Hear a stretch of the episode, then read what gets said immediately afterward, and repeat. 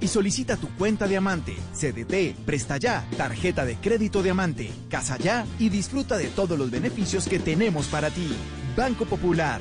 Hoy se puede, siempre se puede. Somos Grupo Aval. Vigilado Superintendencia Financiera de Colombia.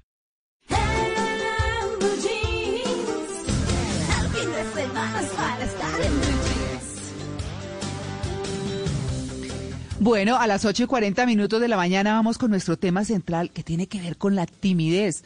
Bueno, yo creo que uno ha sido tímido eh, para algunas cosas y de pronto no tanto para otras, pero la timidez cuando ya se vuelve un tema generalizado en una persona, pues se podría preguntar, y vamos a hacerlo con el experto, si se convierte en su propio obstáculo para alcanzar sus metas, si ser tímido obstruye realmente eh, nuestros deseos, nuestras, nuestros propósitos, eh, y si finalmente o uno nace tímido o se vuelve tímido.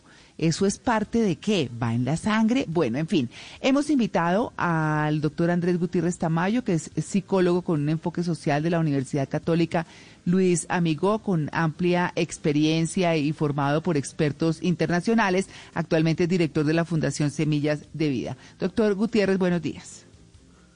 Muy buenos días. Buenos días, María Clara y todos los oyentes.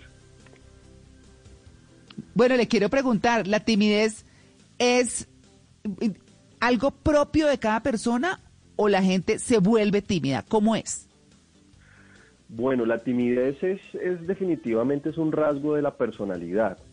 Hace parte inherente de, todas las, digamos, mecanismos de, socialización que empieza a tener los seres humanos desde, desde, sus, desde su crianza, ¿no? Entonces hace parte de toda la personalidad que a lo largo del tiempo pues va adquiriendo con la historia, con las experiencias y que en determinado momento la debe poner a prueba eh, debido a que en situaciones donde se requiere tomar decisiones o tener ciertas habilidades, infortunadamente es donde se hace latente la timidez y dadas las circunstancias pues se vuelve como una, una situación incapacitante para la persona quien, quien la presenta y la padece. Doctor, ¿la timidez se hereda? O sea, si mis papás fueron tímidos, ¿yo también crezco como un niño tímido? Mm, cuando hablamos de personalidad es más eh, a lo que tiene que ver a los procesos de aprendizaje. Si, si, los papás desde, desde los modelamientos, por ejemplo, cuando tienen que hacer un trabajo y sus hijos lo, lo están observando, empiezan a tener una serie de manifestaciones que son propias de la conducta, pero que también van acompañadas de una inseguridad. Obviamente el infante o la persona que está ahí al lado, el hijo, empieza a tener esas conductas bajo un, aprendizaje de modelamiento. Entonces, más que sea genético, sí tiene que ver con la conducta eh, aprendida en casa y por supuesto también definen las situaciones que haya vivido la persona. Entonces, si yo como hijo me doy cuenta que mi papá en algún momento fracasó, pues va a haber una especie de temor a esa exposición social. Las personas tímidas son solas no porque lo quieran. Las personas tímidas constantemente están buscando la posibilidad de interactuar con otras personas. Infortunadamente, pues están muy, eh, muy llenas de miedo y de temor que pues obviamente sienten miedo a tener miedo y obviamente cometen más errores de lo normal por esa predisposición que tienen. Pero además de esa formación o de ese ejemplo o lo que uno vive en casa, puede también obedecer a la sociedad en la que uno crece. Por ejemplo, se puede creer que los del interior, los, los del altiplano, somos más tímidos que los del Caribe, que son más extrovertidos y más abiertos. Sí, claramente hay unos, hay unas corrientes culturales, por ejemplo, en el mundo y en nuestros países, que, que, a partir del, por ejemplo, del clima, del día, de, lo que vos decís, a, nivel del mar también se viven otros estadios anímicos que van obviamente, digamos que en esa dirección, pero sí se conoce que las personas, por ejemplo, de la costa, eh, son mucho más eh, alegres, pero también que son un poco más tranquilas en, temas laborales y así sucesivamente, digamos, por no determinar tanto las, las, las regiones, sino más la conducta humana. Eh, el tema de la timidez eh, a veces lo puede de pronto afectar a uno profesionalmente. Hay cosas que de pronto se forman desde la infancia. A, a eso quiero ir. A veces puede ser los golpes, intimidaciones de los padres, de cuando le decían de pronto a niños chiquitos, es que usted sí es muy bruto, no diga eso, no pregunte eso, ay, es que usted sí es pendejo, ¿para qué hace eso?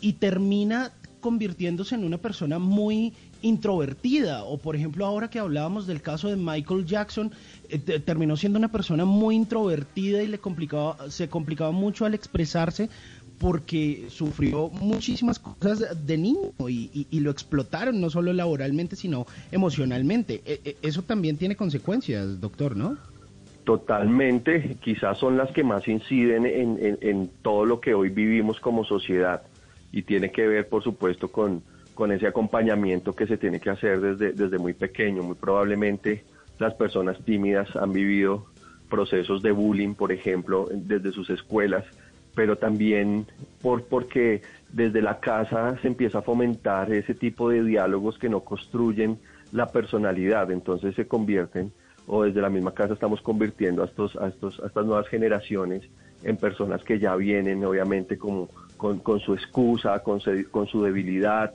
por eso pues hay tantas, tantas culturas, subculturas, porque a partir de, de esos vacíos y de esas necesidades que se fueron presentando y que no se suplieron desde la infancia, pues se hacen hoy latente todo ese tipo de necesidades. Y son personas que sufren muchísimo porque cuando tienen una gran oportunidad, infortunadamente se les va de las manos, tienen unos umbrales también de, de, frustración supremamente altos que pues permite que siempre esté fluctuando en ese estado anímico, es como si estuvieran atrapados en una, en una, en una burbuja y no pudieran salir y tienen muchísimo deseo de salir. Esas personas tímidas, infortunadamente, en ocasiones eh, las tienen muy mal y el contexto social no le ayuda a veces.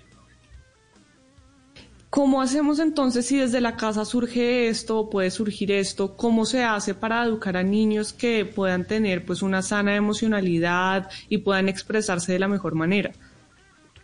Eso, eso, eso tiene que ver con todos los procesos eh, de crianza bajo un enfoque que se llama eh, un enfoque positivista. Y claramente se habla de que al, a- a que al niño se le pueda suministrar una serie de herramientas, pero a partir del amor, del abrazo, del te quiero y de los límites, por supuesto. Las personas tímidas incluso son personas que carecen de, de- de- en sus crianzas de toda una serie de rutinas y de dinámicas desde casa. Entonces, fueron, se hizo el trabajo, digamos que muy fácil con estos perfiles de personas porque eh, no se les decía nada o cuando se les decía algo se les trataba muy fuerte. Entonces esos extremos también frente a la crianza no son positivos y no le van a ayudar para que fortalezcan. Si bien en todos los casos, pues obviamente hay personas que han podido superar la timidez porque también la hacen parte de todo el proceso de aprendizaje y toda la transición que debe tener finalmente el ser humano. Todos atravesamos un momento de timidez. El tema es que muchos lo superaron y otros, por ejemplo, aún se sienten muy tímidos de ir y preguntar la hora o de sacar a bailar a alguien o de invitar a tomar un café a alguien, mientras otras personas sí pudieron, digamos que avanzar para poder eh, obtener esos resultados y hoy personas que fueron muy tímidas en un pasado, hoy son supremamente hábiles eh, en contextos sociales, son líderes, siempre marcan la pauta y obviamente pudieron superar también la timidez porque es un rasgo que se puede ir trabajando con temas de autoestima, con consultas psicológicas y de esta manera se le va a ayudar a la persona a que esto simplemente sea una experiencia más de su vida. Andrés, eh, yo soy uno de esos casos, de esos que acaba de describir ahí. 2.600 metros de altura eh, sobre el nivel del mar, familia de varones, seis hermanos varones, colegio de varones, 1.500 muchachos y cero mujeres, 12 años de celibato. Pero fíjese que al, al final he tenido ya dos. ¿Cómo le parece ese caso? Muy interesante, lo felicito y Gracias. finalmente pues estamos en, esa, en, ese, en ese caminar de la vida donde tenemos que aprender de las experiencias y donde unos cuentan la historia desde donde la quieran ver también. Entonces, de verdad te felicito por ese, por ese testimonio, porque es que es de verdad que los que estamos afuera y no la tenemos, no nos alcanzamos a imaginar qué tan mal la está pasando una persona que infortunadamente sí está viviendo esa condición, incluso niveles de ansiedad muy altos, también fluctúan sobre la depresión y de allí un poco de ideas que constantemente están incubándose y están rumeando y que si no se socializan o se exteriorizan, pues obviamente van a ocasionar algún tipo de situación que complejice toda la dinámica humana. Claro, yo quiero preguntarle ya para cerrar, tenemos que entregar para el ciclismo, por supuesto que tiene todo el interés en nuestros oyentes. Mm, ¿Cómo una persona lucha diariamente o puede, siendo consciente de su timidez, salir adelante? ¿Cómo lo hace? ¿Cómo lo puede hacer? Definitivamente hay muchísimas alternativas y desde la psicología se plantean desde enfoques cognitivo-conductual. María Clara, el tema es cuántas personas están dispuestas a luchar para salir de esa condición, porque por ejemplo Ah, las sí. alternativas están y se, se ha hablado de que hay que seguir unas rutinas, hay que hacer unas dinámicas, o sea, hay que movilizarse, hay que levantarse, hay que mover los pies, hay que, hay que pensar, hay que generar unas, unos espacios que permitan que yo pueda socializar. Claro, ahorita por temas de pandemia es muy difícil, pero sin embargo hay muchos lugares y muchas instituciones que habilitan eh, espacios para interactuar, ya sea a nivel educativo, ya sea a nivel eh, deportivo. Por ejemplo, hoy en día el tema de los deportes se ha incrementado, el ciclismo sigue siendo el to- en el, todo el país y eso lo único que significa es que durante la pandemia existieron muchas personas que se empezaron a dar cuenta de unos rasgos y que como alternativa por esta coyuntura mundial decidieron optar por una por un ejercicio y una disciplina. Eso es una muy buena alternativa, pero está el otro tímido que hasta que hasta movilizarse le cuesta. Entonces, también hay que identificar si, si hace parte de todo su, su zona de confort y su mecanismo de defensa, que no quiera salir de esa timidez porque también le pueda generar placer. Pero las, las situaciones es más de, de interactuar, de relacionarse, de tener unos lazos también con la familia. Y de lo más importante, el ser humano necesita exteriorizar, necesita comunicar, necesita hablar para poderse sentir mejor. Y si no, ah, y si no exterioriza sus situaciones y sus sentimientos, pues, insisto, va a ser mucho más complejo que pueda superar la, la condición que viva frente a la timidez. Bueno, ahí está la timidez. Eh, quienes la sufren son su propio obstáculo, ¿no? En alcanzar sus metas. ¿Nacen tímidos o se vuelven tímidos? Bueno, de eso hemos estado hablando con Andrés Gutiérrez Tamayo, psicólogo. Andrés, muchas gracias por su atención con el Blue Jeans de Blue Radio. Bueno, no, gracias a ti, un placer y un fuerte abrazo, feliz día. Bueno, sí, señor, gracias.